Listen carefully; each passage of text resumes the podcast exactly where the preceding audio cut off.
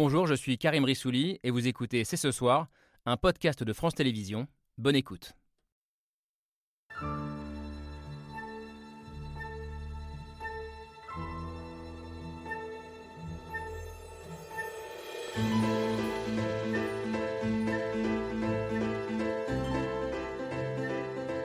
Bonsoir à toutes et à tous, soyez les bienvenus sur le plateau de C'est ce soir. Ces événements n'auront pas seulement des conséquences immédiates, ils sont le signal d'un changement d'époque.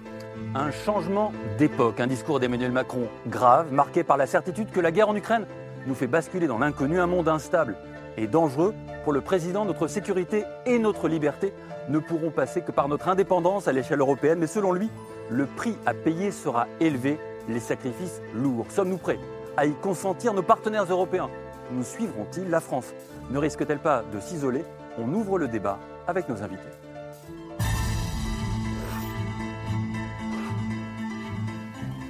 C'est ce soir, c'est parti, en direct avec Camille Diao. Bonsoir, Bonsoir Camille. Thomas. Tout va bien? Tout va bien. Comme un mercredi soir.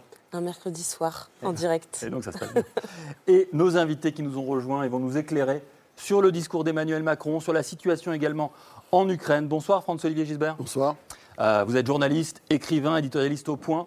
Votre dernier édito marque une certaine aversion pour Vladimir Poutine, si j'en crois le titre. Vladimir Poutine, le dernier des staliniens, je ne crois pas que ce soit un compliment pour vous.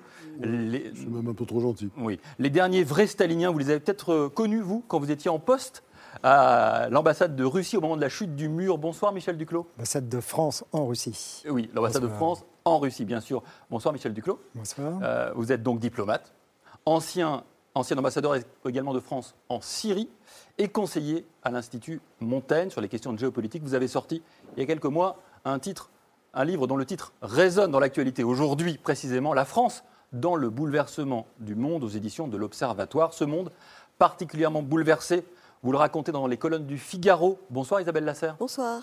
Euh, vous le racontez aussi dans ce livre, euh, paru il y a peu de temps, Macron, le disrupteur, la politique étrangère d'un président antisystème.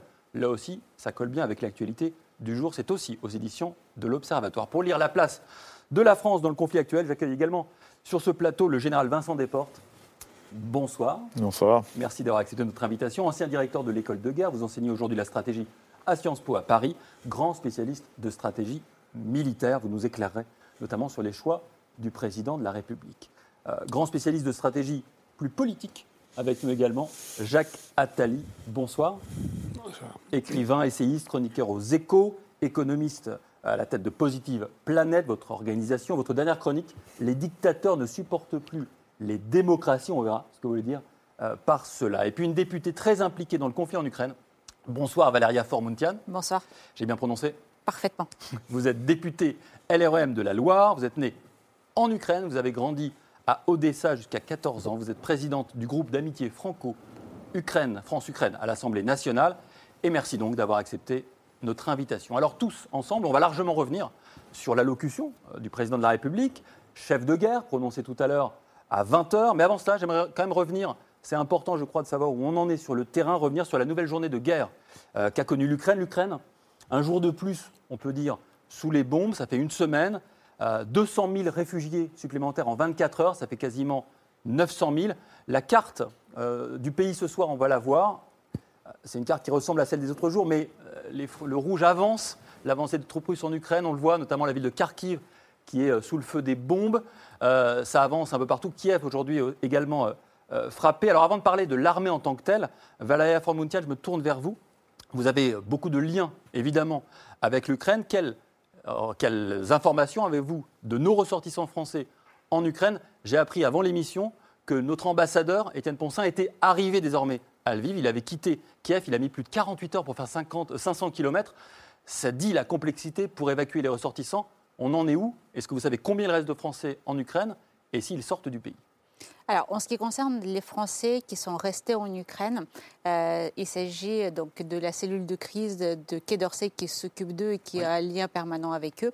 C'est plutôt du ressort de ma collègue euh, députée des Français de l'étranger de cette zone.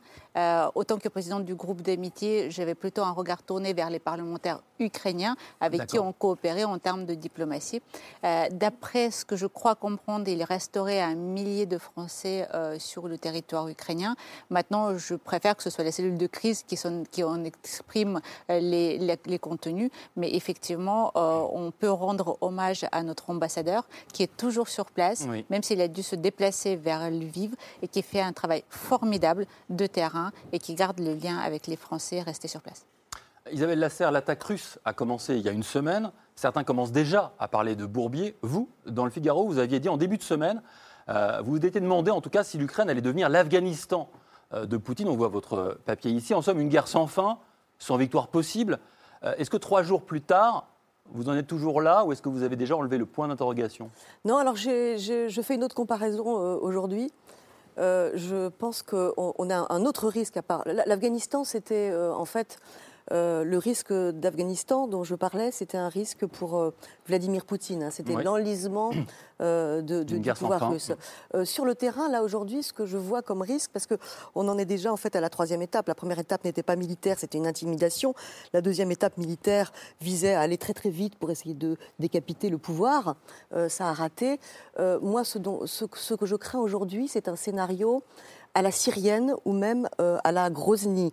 C'est-à-dire euh, la première étape, le, enfin, le, le, premier but très rapide de Poutine, le blitzkrieg, ayant échoué, euh, s'il est vraiment dans une fuite en avant, hmm. il n'aura sans doute pas d'autre choix que de faire avancer son artillerie et peut-être dans un second temps euh, bombarder comme il avait euh, bombardé euh, Grozny ou, et, ou Alep, mm. pour obtenir un, gain territorial qu'il ne peut pas obtenir, qu'il n'a pas réussi à obtenir à cause de la résistance ukrainienne, mais on ne peut pas parler d'enlisement dans une guerre au bout de cinq jours. Je ne sais pas quelle est la référence la plus inquiétante, l'Afghanistan ou Alep et Grozny. Dans tous les cas, vous semblez inquiète pour l'avenir euh, de l'Ukraine. Michel Duclos, vous avez assisté, je le disais, aux dernières heures de l'URSS en étant en poste à l'ambassade de France en Russie. Est-ce que vous sentez, comme certains euh, analystes le disent, une ambiance de fin de régime par rapport à ce que vous voyez sur le terrain?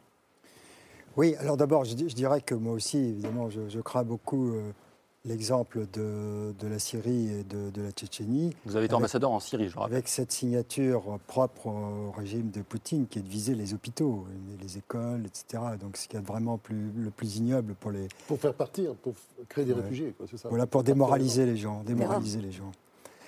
Euh, sur l'ambiance de fin de règne, on n'en est pas encore là quand même, il ne faut pas, faut pas précipiter les choses.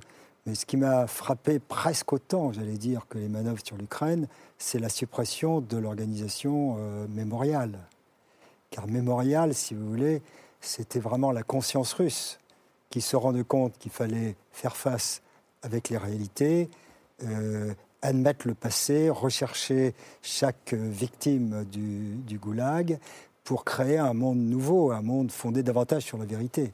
Et le fait d'avoir supprimé Mémorial, c'est une façon de nier euh, le stalinisme et de le réhabiliter. Et ça, de préalable à l'intervention militaire. Et ça, je trouve que le, couplage des deux est particulièrement inquiétant. Vincent Desportes, sur euh, l'état euh, du conflit et la notion même de bourbier, est-ce que vous l'utilisez vous-même? Bourbier, ça, paraît beaucoup. Effectivement, en quelques jours de guerre, le temps médiatique n'est pas le temps de la guerre. On, va commencer à comprendre que la guerre, c'est long, qu'entre une colonne de, véhicules de 64 km et un dispositif militaire, ben, il faut des jours pour arriver à se mettre en place. Et que, et que donc, euh, il ne faut pas créer, créer au Bourbier tout de suite. Ce qui est sûr, c'est que les Russes rencontrent des difficultés qu'ils n'avaient pas prévues et que M. Poutine est évidemment pris par le temps qu'il doit aller vite et que euh, n'allant pas, euh, ne parvenant pas à, aller vite, il va sûrement mm. accroître euh, son niveau de violence.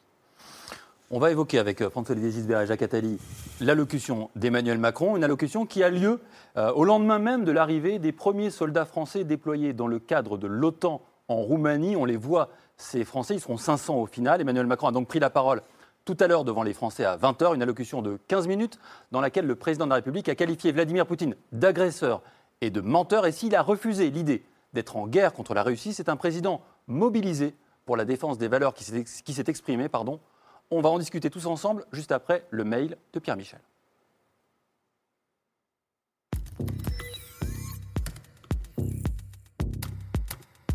Il a fait une allocution, il est sur tous les fronts parce que la guerre est là et on ne sait pas combien de temps cela durera. Les jours qui viennent seront vraisemblablement de plus en plus durs.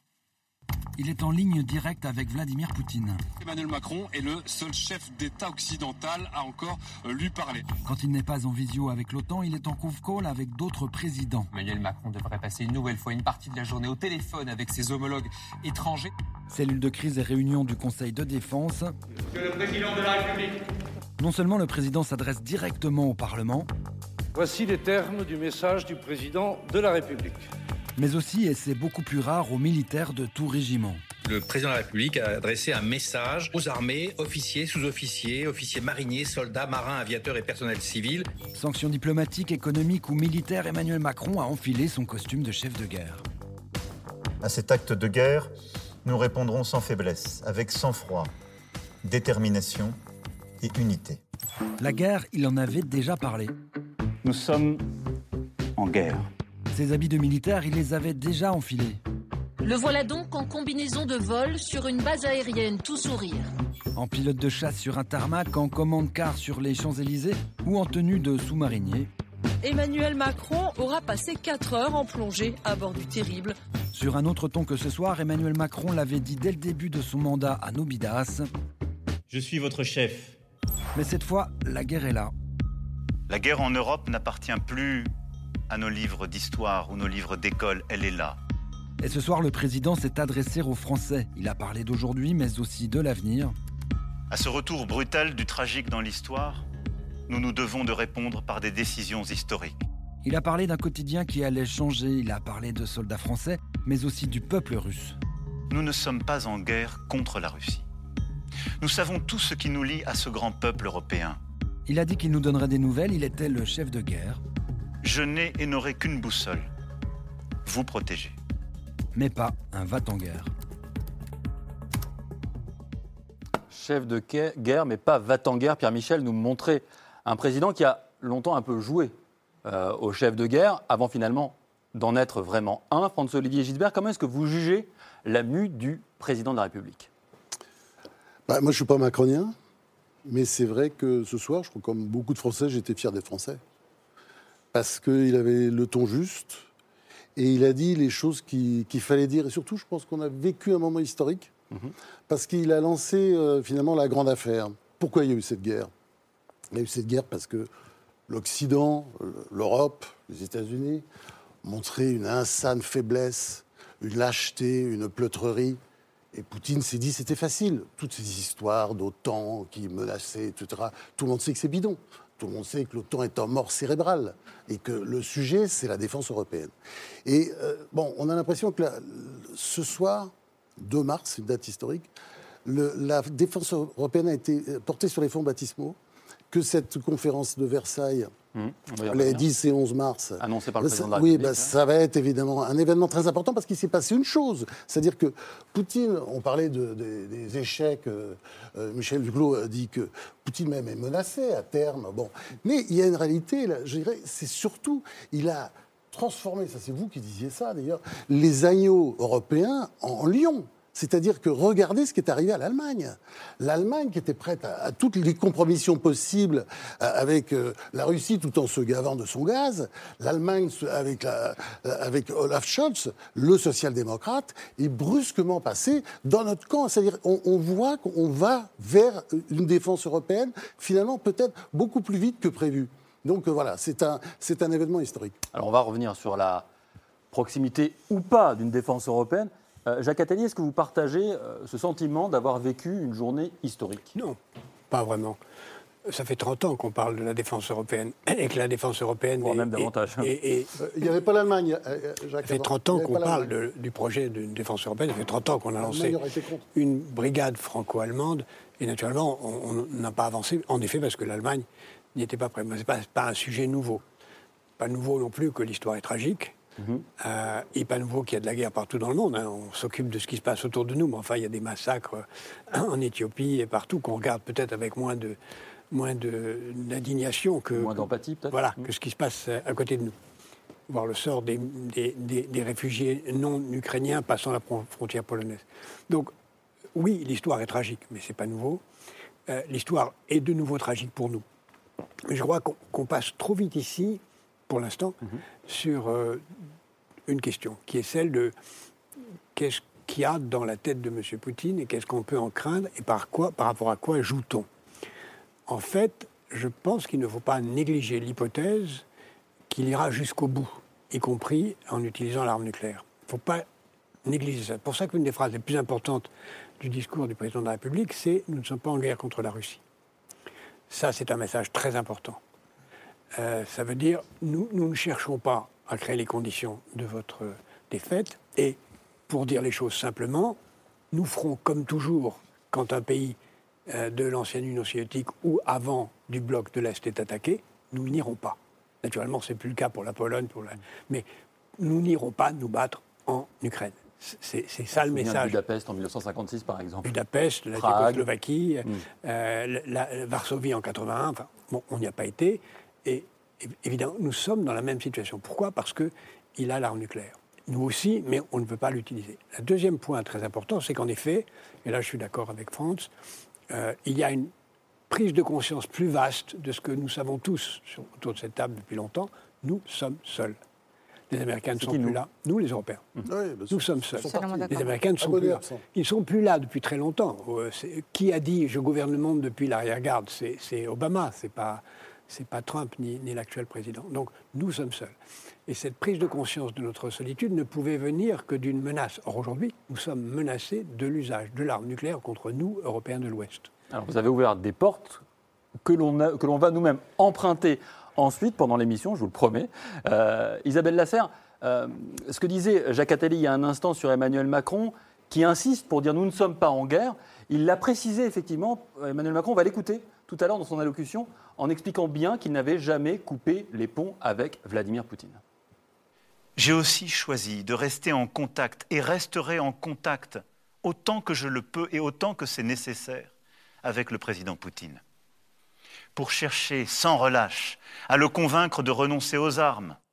Est-ce que vous avez la même lecture que Jacques Attali, à savoir que cette euh, obsession française de ne pas couper le lien diplomatique, le lien humain même avec Vladimir Poutine s'explique par la crainte que Vladimir Poutine un jour appuie sur le bouton atomique Oui, j'ai exactement la, j'ai exactement la même euh, lecture et c'est ce qui m'a frappé dans l'allocation du président parce que, euh, souvenez-vous, il, il, y a deux jours après avoir parlé à Vladimir Poutine, Emmanuel Macron s'était tout de suite euh, adressé aux forces armées françaises. Cela disait en quelque sorte l'inquiétude dans laquelle la, menace nucléaire brandie par Vladimir Poutine avait placé les armées françaises et le, pouvoir français. Donc aujourd'hui, il a essayé de temporiser, il est grave. assez sobre, mais, très inquiet, et il a voulu effectivement euh, garder les ponts euh, ouverts, se, réaffirmer qu'on n'est pas en guerre euh, pour essayer de, désamorcer Vladimir Poutine. Et il est effectivement l'un des seuls, parce que je pense que je crois que Olaf Scholz a aussi parlé à Vladimir Poutine il y a quelques jours. C'est aussi ça la, tradition française et macronienne d'essayer d'être les médiateurs sur toutes les grandes crises. Il l'a fait avec l'Iran quand il essayait de réunir les Iraniens et les Américains sur le dossier du nucléaire iranien. Et il le fait aujourd'hui. Et il le fait, parce que ça c'est important à souligner, il le fait à la demande du président euh, Volodymyr Zelensky, qui lui a demandé euh, d'abord de, continuer à, garder le contact et ensuite de faire pression sur Vladimir Poutine. Alors, il est évident que ça ne marche pas, euh, que les, les, pourparlers qui vont avoir lieu demain à la frontière biélorusse sont déjà mort avant même d'avoir commencé, puisque Vladimir Poutine aujourd'hui a réitéré ses exigences de neutralité, de dénazification et de mmh. démilitarisation de l'Ukraine. Mais au moins. Et d'abandon d'armes nucléaires par tous les pays européens. Oui, absolument. Au moins tente-t-il de garder ce lien pour ne pas que ce, président, qui est engagé dans une fuite en avant euh, dingue, se, retrouve tout seul. Alors je suis très curieux d'avoir la réaction d'un diplomate et d'un général. comment vous réagissez l'un et l'autre à ce qui est dit là. Est-ce que vous y voyez l'un la faiblesse, l'autre l'habileté? Vincent Desport Alors, je, je- je crois d'abord qu'on ne peut pas séparer la diplomatie de la guerre. La guerre est là, dans la diplomatie, on a tous lu Clausewitz, on sait bien qu'en fait, on est dans un On n'a continuum. pas tous lu Clausewitz, mais on, on comprend. Bon, si on a lu cette phrase de Clausewitz, exact, peu ont lu Clausewitz, mais cette phrase, on la connaît, la guerre est une continuation de la politique par, par et surtout, il continue, et après, on revient, on, on connaît que la première partie, en fait, il explique bien que c'est une sinusoïde comme ça, et dans toutes les guerres du monde, quand on a commencé à parler, on a continué à faire la guerre. Pendant, quand on traitait les accords de Paris au Majestic, ici en 1974, on continuait à, enfin, les Américains bombardaient massivement euh, Hanoï. Quand euh, le président Kennedy parlait avec Khrouchtchev en 62, les missiles étaient continuaient à arriver vers Cuba. Donc la, la négociation n'a- n'arrête pas la guerre, chacun cherchant à euh, avancer ses, ses positions dans, dans la négociation. Donc moi, je ne suis pas du, du tout surpris. Il faut faire effectivement ce que dit le président Macron, euh, continuer surtout, surtout, surtout euh, à avoir un lien. On se rappelle qu'on a évité un certain nombre de crises parce que le, le téléphone rouge a été installé entre New York, entre Washington, pardon, et euh, le Kremlin juste après l'issue de la crise de Cuba. Et vous savez qu'il y a toujours un lien électronique cette fois qui reste ouvert entre ces, Oui. deux, grandes, entre ces deux grandes capitales. Donc ça me paraît évidemment euh, absolument fondamental de, de conserver ce lien, de continuer à, à- à dialoguer. Je- on ne perd jamais son temps à toujours penser qu'on peut éviter le pire. Et je crois que c'est ce que fait le président Macron et il a évidemment parfaitement raison. Michel Duclos? Alors, ce, qui, me- ce qui me frappe le, le plus, si vous voulez, c'est que la, la- la guerre ne fait que commencer. On ne sait pas comment ça va tourner sur le terrain. Mais l'Europe est déjà engagée dans une sorte de duel à mort avec la Russie. Duel à mort en, en- en cherchant une, une strangulation de l'économie russe. Oui, et d'ailleurs, Bruno Le Maire, hier, avant d'être Oui, euh, avant d'être Bédalais, il a employé le terme de guerre Oui. totale. hein. Oui, alors il avait, il avait Grave tort, bien sûr, et, et- Oui. et il n'y aura, pas- employé.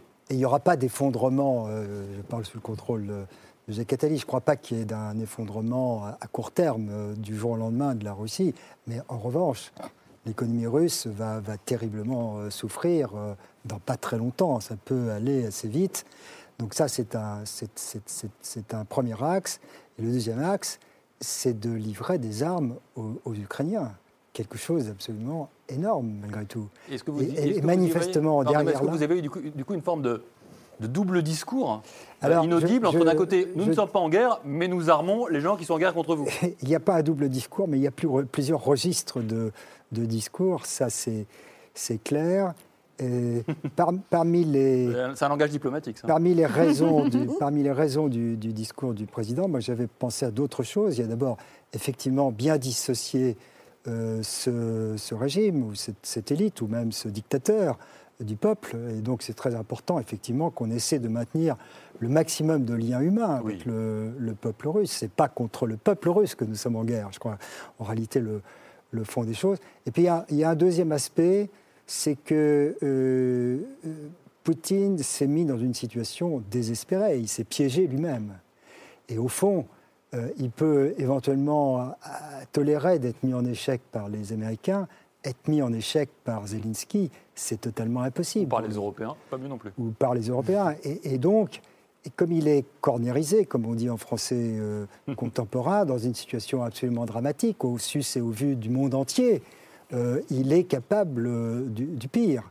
Et, et donc là, c'est nécessaire, effectivement, que Macron ou d'autres, mais enfin, il se trouve que c'est le président de la République, soit là pour tenter de désamorcer une escalade encore plus grave. Valeria Formuntian, j'aimerais votre regard sur, euh, sur ce discours. Sur, je parlais tout à l'heure d'un chef de guerre, on ne disait pas va en guerre, mais quand même un discours, il parle de mobilisation, etc. Est-ce que vous avez vu un président mobilisé tel un chef de guerre que vous attendez peut-être? Emmanuel Macron est mobilisé depuis la mi-janvier, euh, depuis qu'il a repris le dialogue avec Vladimir Poutine, puis Volodymyr Zelensky. euh, et, et effectivement, il fait le nécessaire, d'une part, dans l'action européenne, parce qu'il est aussi le chef de l'Europe, de l'Union en tout cas pour le moment, euh, et autant que pédagogue aussi envers nos concitoyens, parce que les Français sont solidaires. Il y a un mouvement de solidarité absolument inouï. Moi, je suis très fière de nos concitoyens. euh, aller récupérer les gens à la frontière, se mobiliser pour récolter euh, les biens de première nécessité. Mais il faut leur expliquer que les sanctions, les, les décisions prises par la France, l'Union européenne, l'Occident en général, auront un coût économique pour, euh, pour nos concitoyens sur du moyen et du long terme, mais aussi la réorientation de la politique générale, puisqu'on va investir dans l'armement, mais on va aussi investir dans les énergies. Il est très clair sur les postes qui deviennent prioritaires, qu'il était déjà dans son discours de 2017, mais qui sont entérinés là avec des proportions tout à fait nouvelles. Alors il y a une autre, une autre phrase, un autre passage, euh, moi qui m'a marqué dans, dans le discours d'Emmanuel Macron tout à l'heure. On va le regarder puis on en discute après. Mes chers compatriotes, la guerre en Ukraine marque une rupture pour notre continent et nos générations. Je sais combien elle vous inquiète, légitimement. Une rupture pour nos générations. C'est c'est ça qui m'a marqué parce qu'il faut noter qu'Emmanuel Macron, il est né en 1977, il a 44 ans et il appartient à une génération qui effectivement n'a jamais connu la guerre. Euh, ça appartient au livre d'histoire, c'est aussi le- les mots qu'il a employés. Ou alors ça appartient à d'autres continents euh, plus lointains, mais ça ne se passe Pardonnez-moi, mais la Yougoslavie, c'était en Europe. Effectivement. Mais, la France, C'est une guerre un petit peu différente Oui. quand même. Et très puis il avait 20 armée, ans, Très euh, aérienne, très tout à fait Et, différente. et- et- et il faut noter aussi que c'est le premier chef de l'État et donc chef des armées qui n'a pas fait son service militaire. Ça peut paraître anecdotique, mais c'est quand même assez parlant. Et je voulais vous poser la question, euh, justement, est-ce que vous pensez que ça change quelque chose à son rapport euh, au conflit? En tout cas, à l'armée, oui. Et on a vu qu'au début, il a commis des erreurs majeures dès le 14 juillet 2017 parce qu'il n'avait pas compris du tout ce qu'était un militaire. dingue, oui, et et- et- et d'ailleurs, il a- comme c'est un homme extrêmement intelligent, il, il- il a très très vite euh, changé de posture et en particulier peut-être qu'un- qu'un- qu'une des conséquences très positives, c'est que la loi de programmation militaire qui a été, qui a été votée a, a été en faveur, non pas des armées, ça n'existe pas, mais en faveur de la France. Parce qu'il était temps de restaurer les armées qui a été profondément dégradées par 25 ans de croyance que la guerre avait disparu, en gros.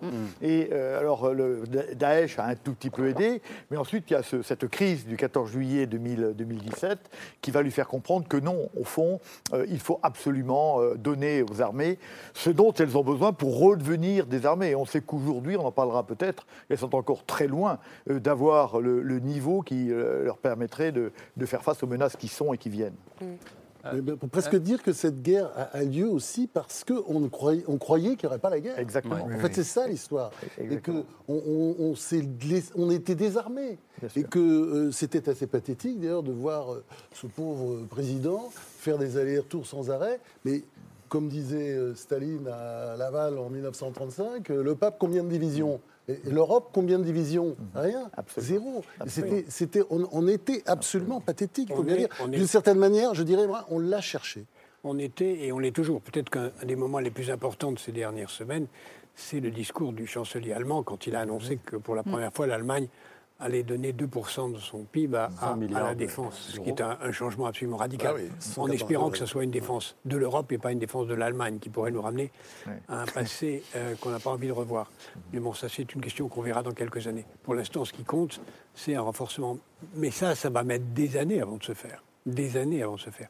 D'ici là, la clé, c'est de comprendre que nous avons en effet intérêt à désamorcer euh, le conflit tel qu'il est parti, à trouver une porte de sortie aux dirigeants actuels de la Russie et à créer les conditions pour que le peuple russe ait envie d'en avoir d'autres, de dirigeants, sans passer par l'étape terrible où celui qui aurait perdu euh, toute confiance dans sa place dans l'histoire passerait au pire. Ce qui est certainement le moment où nous sommes. Il y a ce risque, qui est un risque tout à fait nouveau, parce que quand on avait la fin de l'Union soviétique, à aucun moment, moi j'étais assez mêlé à ces négociations à ce moment-là, à aucun moment on a pensé que dans le, le chaos qui, qui apparaissait en Union soviétique, il y avait un quelconque risque d'usage de l'arme nucléaire. Il n'y en avait pas. Il y avait par contre l'obsession de ne pas avoir euh, l'OTAN à- aux frontières. Et c'est d'ailleurs une des raisons profondes de ce qui se passe maintenant, c'est que Poutine veut reconstituer l'Union soviétique.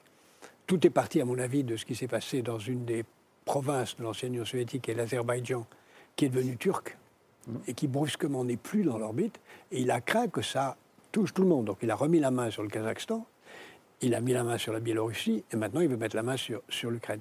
Parce qu'il a très... Pourquoi il a peur de tout ça? Parce qu'il a peur de ce que euh, non seulement ça ne soit plus l'ancienne Union soviétique, mais que ça donne des idées aux Russes de- d'avoir un autre univers. Donc nous, nous avons intérêt à aider la société russe à devenir davantage démocratique, à aider tous ceux qui en Russie veulent changer les choses, mais c'est un chemin très étroit, parce qu'il faut en même temps trouver une porte de sortie au dictateur actuel qui a quand même 15 000 fusées nucléaires 15 000 ou quelque chose comme ça 30 000, je crois. Pour Combien de têtes nucléaires, la Russie nucléaires, la Russie aujourd'hui euh, 6 000 ogives. 6 000. 6 000. 6 000 ogives, ce qui est 6 000 suffisant pour ogives, mais qui sont sûrement mirvés, donc on Voilà. doit arriver à 30 000. On arrive à 30 000 parce que c'est 6 fois 16. Ouais, C'est- intéressant parce que dans votre discours, vous parlez de l'URSS, il y a un petit vent de guerre froide. On sent une espèce de retour. Mais c'est intéressant parce qu'Emmanuel Macron n'était pas du tout dans la logique de la guerre froide. Et pour comprendre que peut-être on est en train de s'éloigner des États-Unis, je vous propose qu'on écoute un extrait d'un autre président occidental qui a pris la parole quelques, quelques heures avant Emmanuel Macron, c'est Joe Biden, qui lui, a pris la- qui lui, contrairement à Emmanuel Macron, Camille, a connu les guerres, a connu la guerre froide, il était même en poste à la guerre- pendant la guerre froide, il est plus âgé qu'Emmanuel Macron. Et dans son discours sur l'état de l'Union, vous allez bien tendre l'oreille, il y a des relents de guerre froide, et à écouter le président américain, la défense européenne autonome ou indépendante, c'est pas pour demain. Six days ago, Russia's Vladimir Putin sought to shake the very foundations of the free world. He thought the West and NATO wouldn't respond.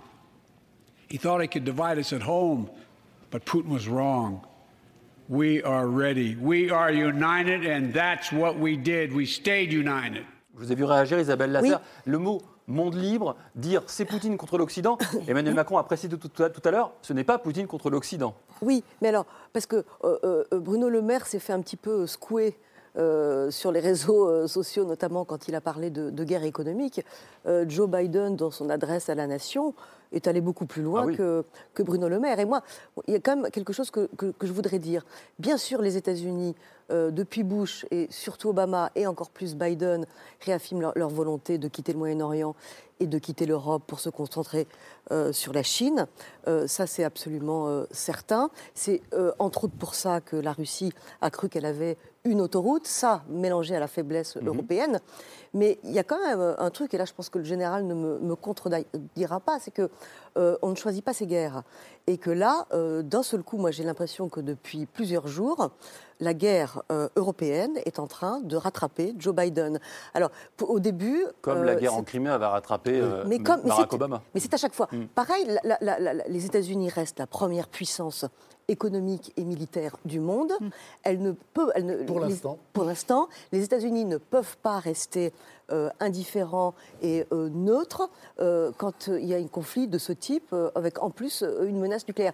Et je pense que jusque-là, il était très embarrassé, Joe Biden, parce qu'il il est très embarrassé par ce dossier ukrainien et russe. Il, il a essayé de temporiser pendant très très longtemps en, en essayant, c'était un peu la patate chaude, en disant je vais la refiler aux Européens comme le Moyen-Orient, mais sauf que ça marche pas comme ça. Et il risque en fait de- de- de- d'être à nouveau attiré dans cette Europe qu'il voulait euh, quitter, le président américain. Oui, mais alors ce qui est intéressant, et je voudrais juste, on va, on va répondre à tout ça, hein, mais j'aimerais mettre en, en regard de ce qu'on vient de voir un extrait du discours de tout à l'heure, prononcé par Emmanuel Macron à 20h, et là vous allez sentir qu'il y a un autre ton, peut-être un éloignement transatlantique qui apparaît. On écoute le président de la République. Notre Europe, dans cette épreuve, démontre, comme elle l'a fait ces derniers mois, une unité remarquable. Elle doit désormais accepter de payer le prix de la paix, de la liberté, de la démocratie. Elle doit investir davantage pour moins dépendre des autres continents et pouvoir décider pour elle-même, en d'autres termes, devenir une puissance plus indépendante, plus souveraine.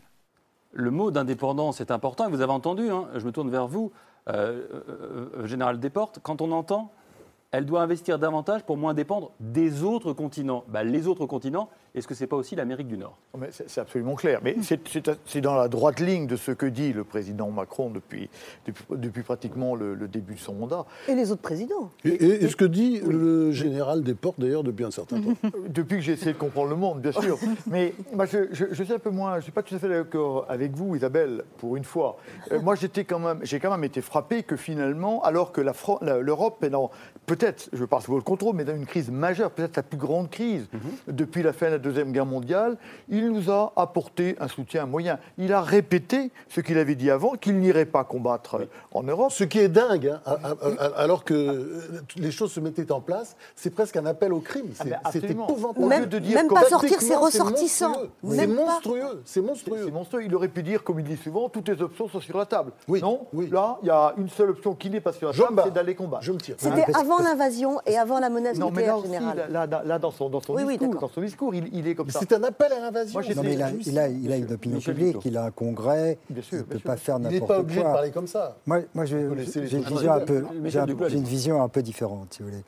Euh, nous- nous, nous partons de l'idée euh, juste que le- dans, dans la situation de, de confrontation actuelle entre l'Est et l'Ouest, euh, l'Europe n'est plus le théâtre central. Que maintenant, c'est dans l'Indo-Pacifique que ça se passe.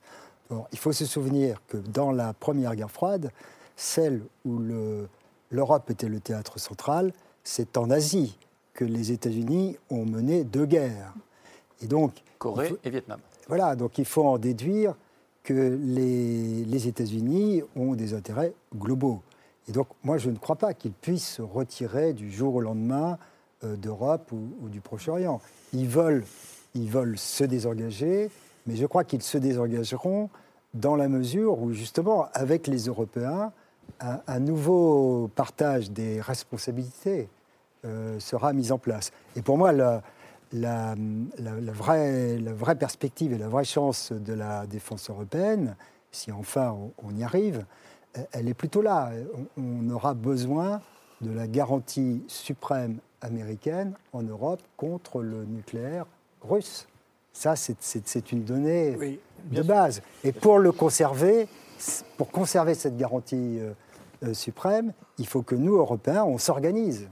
C'est- donc pas en, en opposition, je crois. Ah, vous, vous dites, hein, nous avons besoin des Américains pour soutenir notre ambition pour l'Europe. Est-ce que vous partagez tous ce point de vue Mais il faut, Alors, il faut pas- bien d'abord se rappeler les choses. Il y a un traité qui s'appelle le traité de l'Atlantique Nord qui fait qu'ils sont obligés d'intervenir, article 5, si un pays membre est attaqué. sortir. Non, mais si- si- aujourd'hui les États-Unis sont obligés d'intervenir en Pologne, ce qui n'était pas le cas il y a- il y a dix ans, euh, mais ils ne sont pas obligés d'intervenir en Ukraine. Et ce qu'il a répété, et je pense, je ne suis pas tout à fait d'accord avec ce que vous avez dit, parce qu'il a fait que répéter, l'Ukraine ne fait pas partie de l'OTAN. C'est ça qu'il a dit. Bon, et ça, c'est une évidence. Oui, mais alors, petite question. Si, par exemple, il venait à Poutine dans son délire, parce qu'il est délirant, c'est un être délirant, d'attaquer tout simplement, de prendre les Pays baltes, qui ne sont d'ailleurs pas du tout russophones, mais qui sont germanophones, il ne faut jamais oublier. C'est des petites Allemagnes bien- un peu eh éparpillées. les États-Unis seraient obligés d'intervenir. Mais est-ce qu'ils interviendraient? Moi, j'en Question. suis Bah, ils, sont, dans le temps. est-ce qu'ils euh, interviendraient euh, interviendraient? Mais par contre, j'ai une interprétation tout à fait différente. attendez, chacun son tour. Je dis, Trump, Trump a dit qu'il ne le ferait pas. Il a dit clairement Oui. qu'il n'enverrait aucun soldat mourir pour, pour les pays baltes et pour la Macédoine. Donc il il- il- il- il l'a dit. Donc, donc c'est la mort de l'OTAN. Moi, je crois. hein. Moi, je- L'OTAN, alors, ça ne veut rien dire. Pour- Et ensuite, répondre- Valeria, Fort Mondial. Monsieur l'ambassadeur, pour, pour répondre à, à ce que vous avez dit, moi je crois qu'il est toujours dangereux de confier sa sécurité ultime à un pays qui a toujours lâché ses alliés. Il a lâché Chiang Kai-shek en 49, il a lâché les Vietnamiens en 73, il a, quitté, il a lâché les Irakiens, il a lâché les, Afga- les- les Afghans il y a quelques mois, et il n'a pas été bombardé, Monsieur Assad, en 2013, en allant contre, enfin Obama est allé contre sa propre parole. C'est pas un allié fiable, les États-Unis, pour nous C'est un, allié qui, historiquement, n'est pas fiable. Il distribue des armes, puis laisse tomber. Contrairement à Vladimir Poutine, qui lui a toujours soutenu jusqu'au bout absolument tous ses alliés. D'ailleurs, Non, mais c'est je un pas laisser- Alors, Jacques Attali, attends, attendez. eh, si- mon mais- père n'avait pas débarqué le 6 Mais- juin mais voilà. 1944, on parle réellement. hein. Mais voyons. Non, mais- allons. non, mais je- attends, J'ai assez attaqué les États-Unis. Alors, Le chacun son monde tour, de- sinon on n'entend rien. Le monde de 45 a disparu. La grande. Amérique de pas là 45 s'il n'y avait pas eu les Américains. Non, mais bien sûr, si l'américain. Mais le, monde de 1945 a disparu. oui, mais le découplage euh, ethnographique, vous, êtes d'accord avec moi Nous ne sommes plus dans le monde qui. On ne qui- peut plus compter sur les États-Unis. On Mais il est surtout ne impossible d'en placer une. C'est vrai, on va écouter aussi les Excusez-moi. femmes de ce plateau. Valéria, On n'est déjà pas nombreux sur ce plateau, si en plus on ne peut pas, euh, on peut pas en placer une. Non, je voulais, je voulais, euh, je voulais revenir sur l'interprétation euh, qui a été faite de l'arrivée de Joe Biden au pouvoir. Euh, il ne faut pas oublier que Joe Biden a joué un rôle dans l'annexion de la Crimée. Il était vice-président des. États-Unis. Il n'arrive pas vierge comme ça euh, au pouvoir aujourd'hui. Il a hum, aussi connu la guerre froide. Et le sentiment que moi j'ai eu, qui ne l'ai pas connu, en tout cas euh, moins que d'autres, euh, c'est qu'il s'entendait bien sur ce besoin de remettre quelque- un mur quelque part avec Vladimir Poutine. Il a remis la main un petit peu sur sur l'Europe immédiatement en nous remettant sous une tutelle diplomatique vis-à-vis de la Russie. Euh, parce qu'il nous avait trouvé un tout petit peu trop émancipés et qu'on n'était pas à ses côtés suffisamment dans la guerre économique contre la Chine. Donc, euh, pour le coup, on a perdu de l'indépendance vis-à-vis de notre diplomatie, vis-à-vis de la Russie et vis-à-vis de la Chine, sur plusieurs sujets. Michel Duclos, comment vous entendez ça? Est-ce que vous considérez, vous, ancien diplomate de très haut niveau, ambassadeur de France en Syrie, par exemple, en Suisse également, est-ce que vous considérez que les États-Unis ne sont pas un allié fiable pour la France? Je ne serais pas aussi systématique, si vous voulez.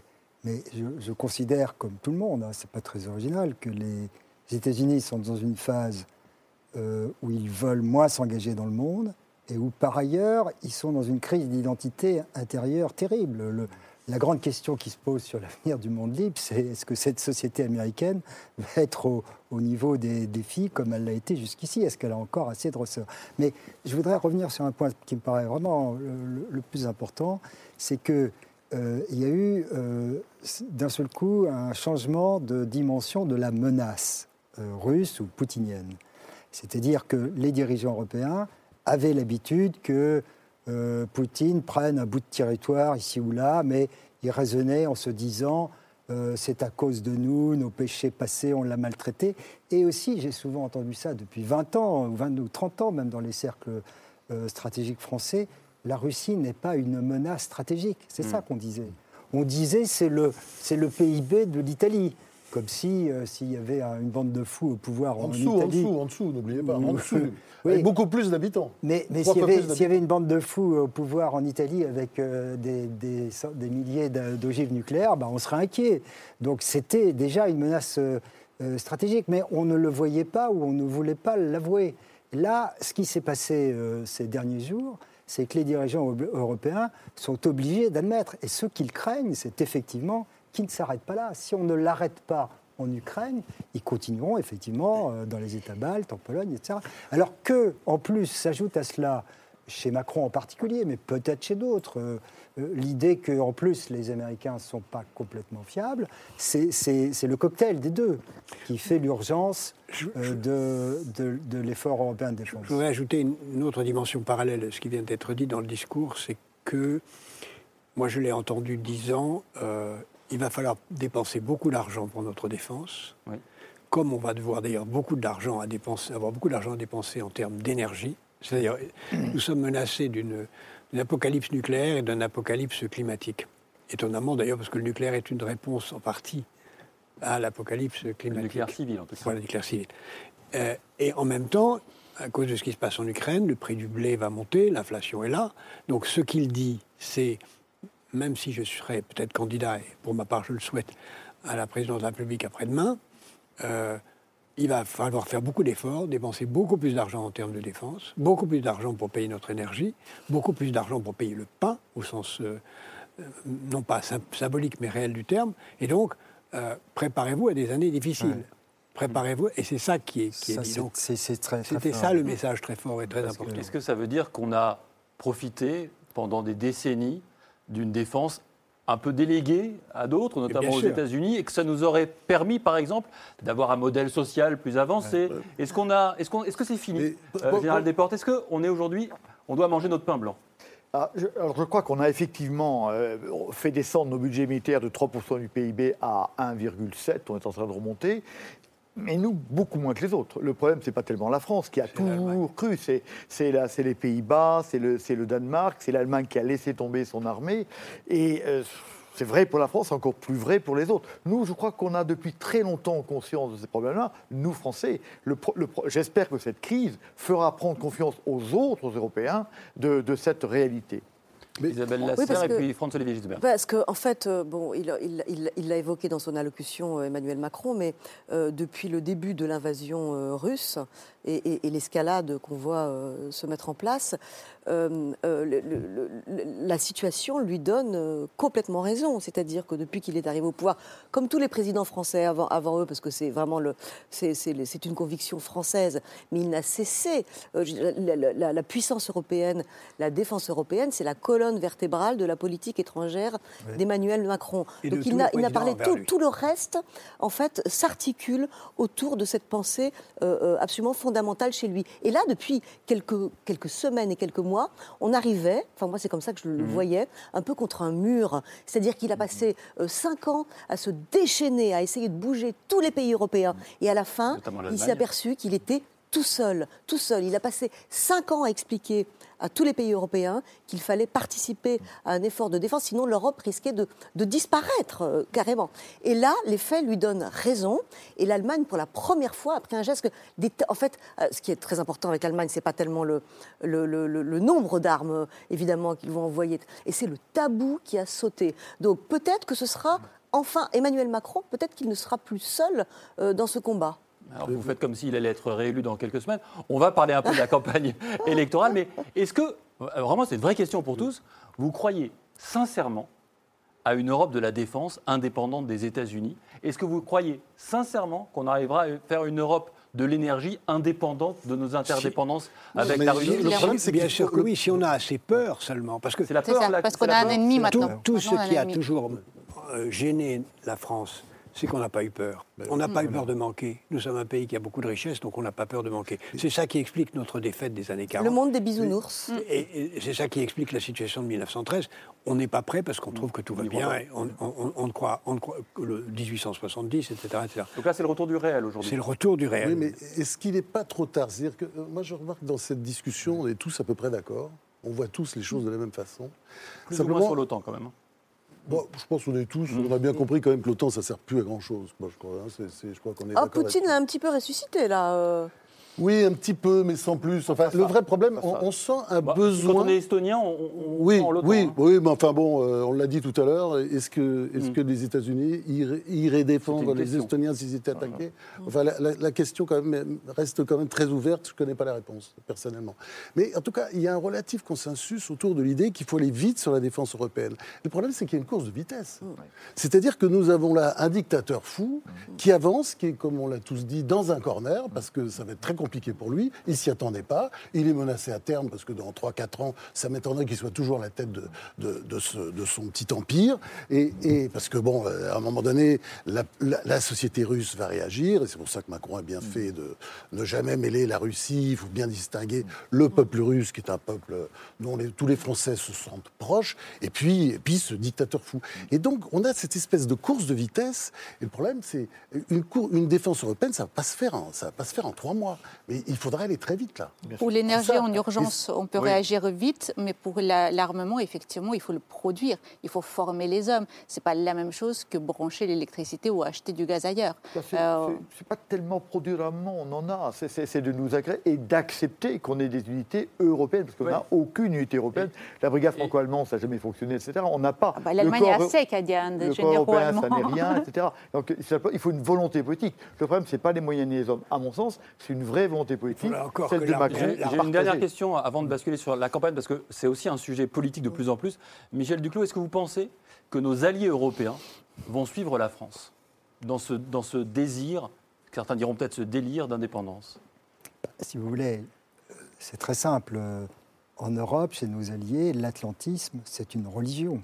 C'est pour ça que je dis ça. Nous, nous, nous, là aussi, on est comme en, en beaucoup de choses, on est laïque.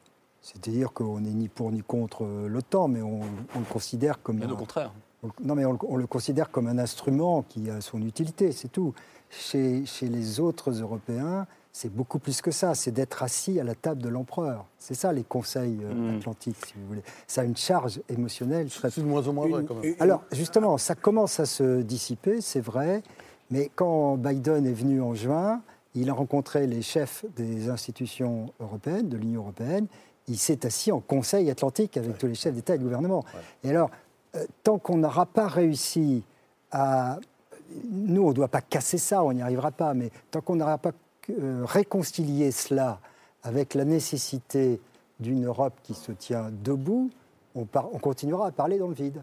Je, je- je ne doute pas un instant que ce qui se passe en ce Ouais. moment va nous aider, mais il faut, il faut quand même bien prendre conscience du contexte euh, culturel européen. Et on pourra mesurer le 10 et 11 mars prochain au château de Versailles bah, si on a été trop naïf ou si euh, on a été Ouais, trop ouais. laïque, pour reprendre votre terme, et si les choses peuvent avancer. Mais il y a aussi Ça va bouger. une campagne faites pas, ça va bouger. électorale. Il n'y a pas qu'une campagne militaire. Emmanuel Macron nous l'a rappelé. Cette campagne électorale, elle a lieu. Le premier tour, c'est dans 39 jours. Et le moins qu'on puisse dire, c'est que la guerre en Ukraine s'est invitée dans les débats. La guerre en Ukraine rebat-elle totalement les cartes de la présidentielle On ouvre le débat avec nos invités juste après la preuve par trois signée Hugo Bernard.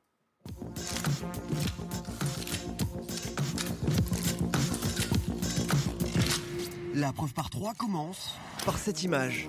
Une photo prise hier à Paris et dans laquelle il y a Grantin, Jean Castex. Le Premier ministre face à une Assemblée nationale comble et l'ambassadeur ukrainien en France pour évoquer l'invasion russe en Ukraine. Ces bruits de bottes à l'est de l'Europe nous replongent dans des périodes de l'histoire que nous pensions durablement derrière nous. Devant les députés, il a défendu les mesures de rétorsion prises par la France contre la Russie. La France, le président de la République et le gouvernement sont à la manœuvre et à l'initiative. Jean Castex qui en pleine campagne électorale recevait lundi les candidats à la présidentielle pour une réunion de suivi du conflit ukrainien. Résultat, dans cette image, il y a aussi grand 2, le drapeau ukrainien. L'invasion de l'Ukraine qui percute de plein fouet l'élection présidentielle française. Si certains candidats veulent profiter de la crise pour se créer une stature internationale, Le film occupé de l'Ukraine. Allez, bon courage. D'autres se retrouvent empêtrés par leurs anciennes déclarations. Lorsque vous dites que vous rêveriez d'un Poutine français, Poutine n'est pas un démocrate. Poutine, c'est un démocrate autoritaire. Démocrate autoritaire, Oui. ça veut rien dire. Quant au candidat insoumis, il critique lui les positions de la France et de l'Europe. Je regrette que l'Union européenne ait décidé de, je cite, fournir des armements nécessaires à une guerre. Le non-alignement est notre intérêt. Enfin, dans cette image, il y a grand 3, des politiques. Des politiques et des candidats suspendus ce soir à l'allocution d'Emmanuel Macron, et pour lui c'est une évidence. Cette guerre vient aussi percuter notre vie démocratique et la campagne électorale. Le président a tenu à rassurer la campagne aura bien lieu. Cette campagne permettra un débat démocratique important pour la nation, mais qui ne nous empêchera pas de nous réunir sur l'essentiel. Une façon aussi d'appeler à l'unité nationale.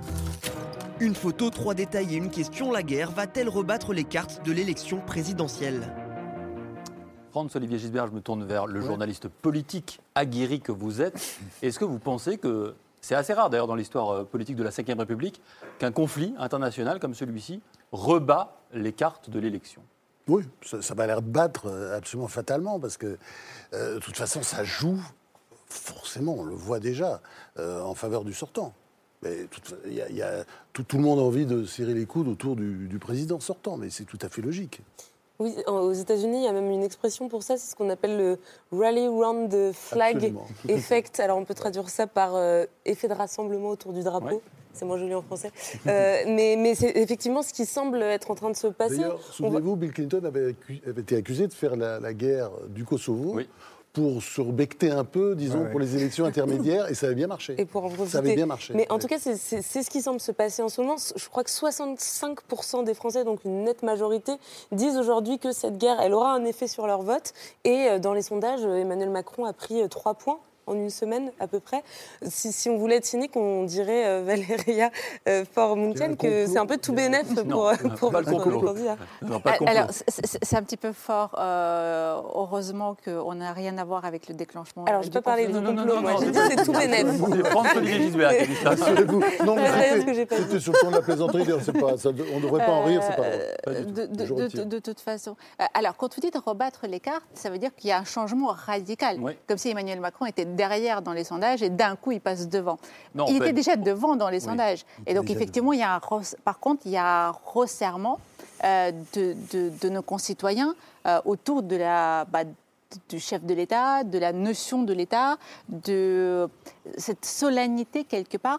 Euh, donc on est dans la droite ligne. Par contre, le débat, lui, est complètement brouillé par la, par, par la guerre. Ce n'est pas forcément les sondages qui, sont, qui sont à ont été rabattus, mais par contre la façon dont on euh, euh, aborde les sujets. Euh, Est-ce que le sujet de l'immigration, on l'aborde de la même manière aujourd'hui où les réfugiés Hmm. arrivent euh, d'Ukraine en France Alors qu'il y a encore trois mois, euh, c'était un sujet que certains candidats évoquaient comme étant le sujet principal. Euh, la sécurité, la sécurité du quotidien vis-à-vis de la sécurité vers, l'extérieur et donc la défense nationale et européenne, c'est plus le même, la même façon d'appréhender le sujet de la sécurité. Le pouvoir d'achat, extrêmement important pour nos concitoyens.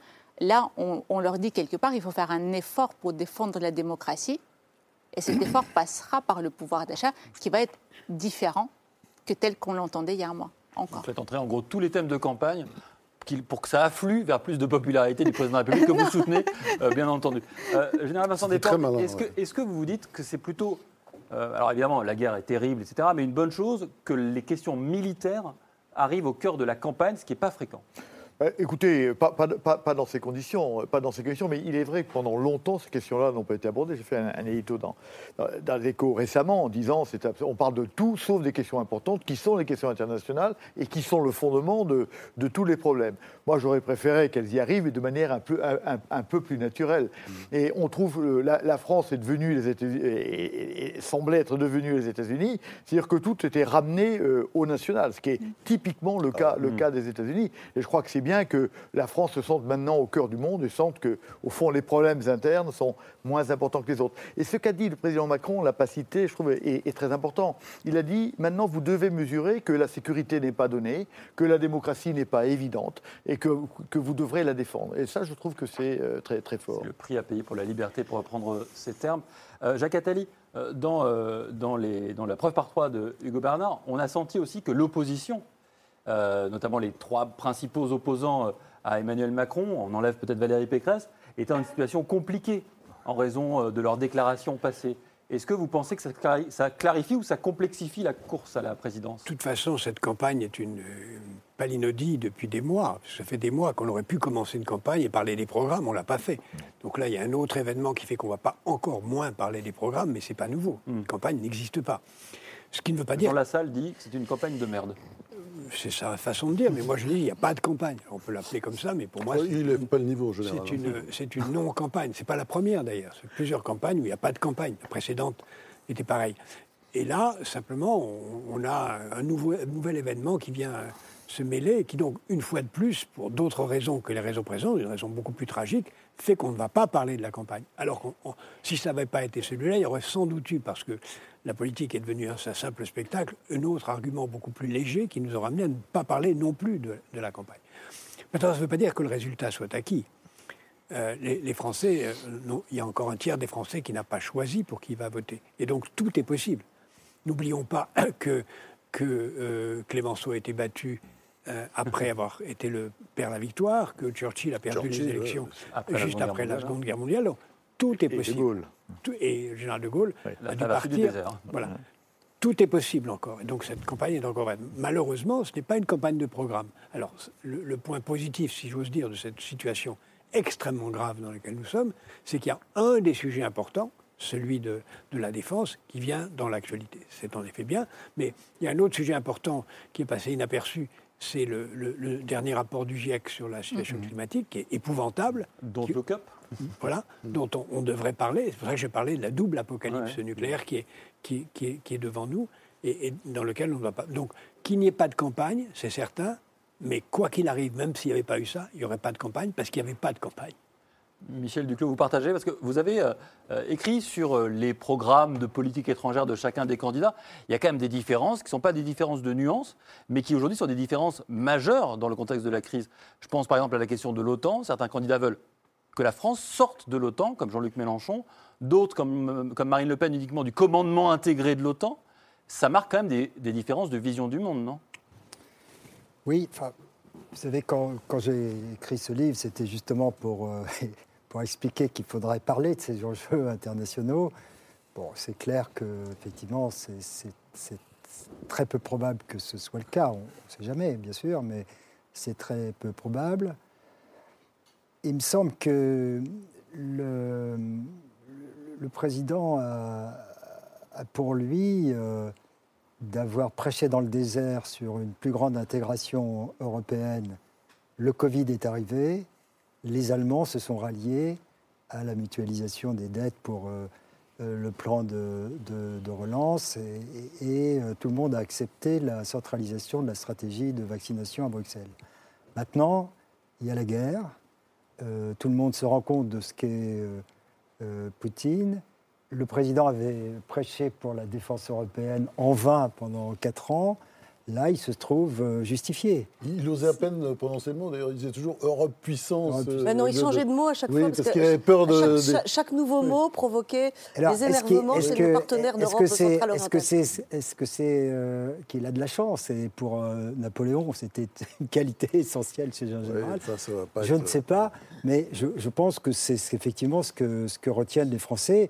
Et il faudrait, je, je l'avais aussi pressenti depuis longtemps, moi j'ai toujours pensé que ce sera très très difficile pour des candidats qui s'opposent à Macron d'avoir un, un programme anti-européen. Hmm. Parce que là, il est en position de dire euh, je voulais euh, faire progresser l'Europe, j'ai obtenu des résultats. Quoi. En tout cas, il y, a- il y a un certain nombre de candidats à qui cette entrée en guerre euh, euh, pose euh, quand même souci. Et ce sont ceux qui sont accusés de, de complaisance avec Ah Vladimir oui. Poutine. Donc Jean-Luc Mélenchon, Éric Zemmour et puis Marine Le Pen, à qui il arrive une, une sacrée histoire quand même, puisqu'elle a eu la bonne idée d'éditer un nouveau tract de campagne il y a quelques semaines maintenant, que voici, euh, qui a été euh, tiré à 1,2 million d'exemplaires, qui a été distribué sur les marchés pendant son meeting à Reims. Sauf que quand on ouvre ce tract, on va voir ce qui se passe à l'intérieur, eh bien, on tombe sur cette double page, une femme de conviction, et en bas, dans l'encadré, une stature internationale. On la voit en photo avec, euh, avec Vladimir Poutine. Donc, selon le journal Libération, euh, son équipe de campagne a donné la consigne de faire détruire euh, tous les tracts qui restaient. Au-delà de cette anecdote, euh, est-ce que cette euh, entrée en guerre aura peut-être le mérite aussi de clarifier un peu les positions Isabelle. Euh, Isabelle Lasserre Ouais, sur, ouais. euh, sur alors, le- alors moi, notre je relation à la Russie Je, je crois qu'il y, a- il y a un effet euh, euh, qui, qui est favorable à Macron pour cette guerre. D'abord, pour deux raisons. La première, c'est que en fait, les Français ont peur et qu'ils ils vont se trouver rassurés. Euh, de, de réélire un, un- un président qui connaît déjà la situation internationale et qui a l'habitude de parler à Poutine et de manier euh, ses concepts. Et le problème, c'est que là, il y a trois candidats qui se sont euh, décrédibilisés et qui, euh, ils n'arrivent pas en fait à sortir euh, de, leur amitié ou de leur complaisance vis-à-vis de Vladimir Poutine. Alors il faut ce- parfois des demi-tours ou alors euh, des, des- des- des semi, des semi-virages, mais ça reste en fait, et ça, ça va, ça va avoir un effet pour moi certain sur la campagne électorale et sur les choix des électeurs, parce que les Français ont compris maintenant qui était le véritable visage de Vladimir Poutine. Vincent Desportes, est-ce que vous partagez ça? Parce que je vous, après, je vous donne la parole, François Olivier Gisbert. Parce que je vous ai beaucoup entendu sur l'OTAN. Vos propos ne sont pas si éloignés, par exemple, d'un Jean-Luc Mélenchon. Ah, pas, Ah non. pas- pas- pas- pas- Pareil. pas- pas- c'est- comment? C'est pas pareil quand même. non, non, mais c'est pas pareil. Mais on, on a beaucoup de points communs. Lui, enfin moi, je, je- je ne suis pas contre autant, je suis pour l'autonomie. Et l'autonomie suppose que nous ne soyons pas euh, euh, esclavagisés par l'OTAN. Donc moi, je ne veux pas vraiment la disparition de l'OTAN, mais je veux un pilier européen. On voit bien que le terme clair qui, qui apparaît tout le temps, dans tout domaine, le, le Covid, l'économie, c'est l'autonomie et la souveraineté. Moi, je revendique l'autonomie et la souveraineté de l'Europe, de l'Europe, qui est la seule protectrice des, des souverainetés nationales. Voilà. Et euh, si le- si l'appareil tel qu'il est, dans lequel les États-Unis parlent de manière bilatérale avec chacun des États, perdure, eh bien, il n'y a pas de souveraineté européenne. Voilà ma position. Oui, parce que euh, Jean-Luc Mélenchon, il, il est pour le non-alignement, d'ailleurs, il le dit oui, il carrément. C'est pour la continuation du système actuel qui, qui mène à la guerre. Bien sûr. C'est Non, tout. mais il est, il est- Et- il est aussi d'accord avec, avec Il ce est pas vous pour disiez au début, quand vous disiez pas- il faut continuer à dialoguer, maintenir le dialogue. Ah non, mais on est d'accord là-dessus. Ça, tout, tout le monde- tout le monde est d'accord là-dessus. Enfin, euh, quand on est raisonnable. Mais le problème qui se pose aujourd'hui, c'est quand même ça. C'est-à-dire qu'il y a euh, ce qu'on appelle la droite dure. euh, Mais me regardez pas comme ça, Franck. Marine Le Pen et Éric Zemmour. Mais non, c'est pour Ah, prolonger d'accord. ce que vous disiez, Isabelle. et puis, de l'autre côté, la gauche dure, incarnée par Jean-Luc Mélenchon, qui sont discrédités. et je pense que c'est vrai que De Gaulle disait souvent que les Français étaient vichistes. hein, c'est ce qu'il disait euh, euh, avant d'être battu au référendum de 1969. Il disait de toute façon, je suis battu par Vichy, vichiste. Mais euh, il y a toujours une espèce de, de- on, on le voit bien d'ailleurs. On le voit aujourd'hui quand on parle avec les gens, l'émotion qu'il y a sur l'Ukraine, la, la violence de certains propos qui sont tenus. Les Français, il y a un côté résistant aussi et rebelle. Et je pense que au- au dernier moment, effectivement, tout ça va jouer euh, pour euh, d'autres candidats, effectivement, Emmanuel Macron, Valérie Pécresse, Anne Hidalgo, même s'il est en difficulté aujourd'hui, mais c'est des gens qui tiennent un discours, disons, sain et normal de résistance à un moment donné. Non, mais sinon, vous avez le côté, excusez-moi, il y a, un discours collabo en France, il faut, bien le dire. Il y a un discours collabo qui est tenu par des gens qui se prétendent nationalistes, souverainistes, etc. Et c'est un discours totalement collabo. Ça va même certainement remobiliser les gens pour aller aux urnes alors qu'on attendait une abstention record, parce que quelqu'un se bat pour la démocratie ailleurs, et tout près. Voilà. Je vais revenir sur un point antérieur qui me paraît très important, si vous permettez. Allez-y. Euh, tout va se jouer, beaucoup de choses vont se jouer sur la façon dont l'Allemagne va utiliser son budget. Si l'Allemagne utilise son budget militaire pour acheter des armes américaines, c'est perdu. Oui, exactement. Donc ce qui est à faire aujourd'hui, c'est un Airbus de la défense. Un Airbus de la défense. Et si les Allemands ne participent pas à ça, alors tout ça n'aura été qu'une façon pour les Américains de mettre la main sur le magot allemand. Le, monde a changé, Jacques. Le monde a changé. On va voir. Les Allemands, ils seront autonomes. On va voir. Le monde a changé. Non, mais on, va, voir. C'est une, une, grille de lecture très importante. Est-ce que les Allemands vont mais utiliser... est-ce que l'Europe a changé Le monde a changé, mais les appareils n'ont pas changé. Ce que je veux dire, c'est pas très connu, mais les, quand on est hollandais, quand on est euh, danois, quand on est allemand, on fait carrière dans l'OTAN et on est très largement formé aux États-Unis. Et les pilotes, les pilotes, les pilotes belges veulent des F-35, les mm. pilotes allemands veulent, veulent des F-35. Qui sont les conseillers militaires des grands dirigeants? Ce sont les militaires qui ont été biberonnés à l'OTAN. Et, donc, toutes les armées aériennes veulent du F-35, etc. Et donc, il y a une résistance de, je ne sais pas comment on peut appeler ça, mais de l'administration de elle-même, parce que ça se passe L'OTAN est discrédité, vous le dites vous-même. Non, mais, oui, d'accord, dans, oui, mais dans, le discours du chancelier Scholz, le, chancelier euh, dit explicitement que le combat, l'avion de combat, du futur, par exemple, et d'autres programmes feront partie des financements qu'il prévoit. en tout cas, vous écoutez. Et, ce, qui est, ce, qui est, prodigieux quand même, c'est que c'est un homme qui, a une, qui, dirige une coalition de gens qui n'étaient pas tous euh, du, même avis euh, sur, ces, sur ces sujets et qu'il a le soutien du chef de l'opposition, Merz. Euh, je vous dis, Ça, c'est quand même très important. Je vous donne rendez-vous à vous et aux téléspectateurs les 10 et 11 mars prochains avec ce qui va se passer au château de Versailles. Une grande clarification, on verra si on est sorti, j'allais dire, de l'auberge ou de l'OTAN. Selon vous, on n'en est pas sorti encore. non, on, peut rester, mais pour la défense européenne. Mais, mais c'est pas très grave. il faut on fout, un pilier autonome. Un pilier autonome. Mais le président de la République a parlé d'indépendance. C'est pas la même chose. En tout oui, c'est la même chose. Euh, autonomie, indépendance, c'est pas pareil. Merci à tous. Merci Camille euh, pour euh, cette semaine qu'on a passée ensemble. Merci Valéria Faure-Mountian d'être passée par chez nous. Isabelle Lasserre, Macron le disrupteur aux éditions de l'Observatoire. Merci général Vincent Desportes, visé le sommet. On essaie de le faire tous les soirs aux éditions de Noël. Un livre auquel d'ailleurs vous avez participé, Jacques Attali. Michel Duclos, La France dans le bouleversement du monde aux éditions de l'Observatoire. Merci François-Olivier Gisbert. Je cite aussi En attendant De Gaulle chez Albin Michel. Je vous remercie. ça sort aujourd'hui. Ça sort aujourd'hui, voilà. Et je vous remercie, Jacques Attali, d'être passé également par nos studios. C'est ce soir revient demain à 22h35 avec Karim Rissouli. Bonne nuit et moi, je vous retrouve dimanche dans C'est Politique.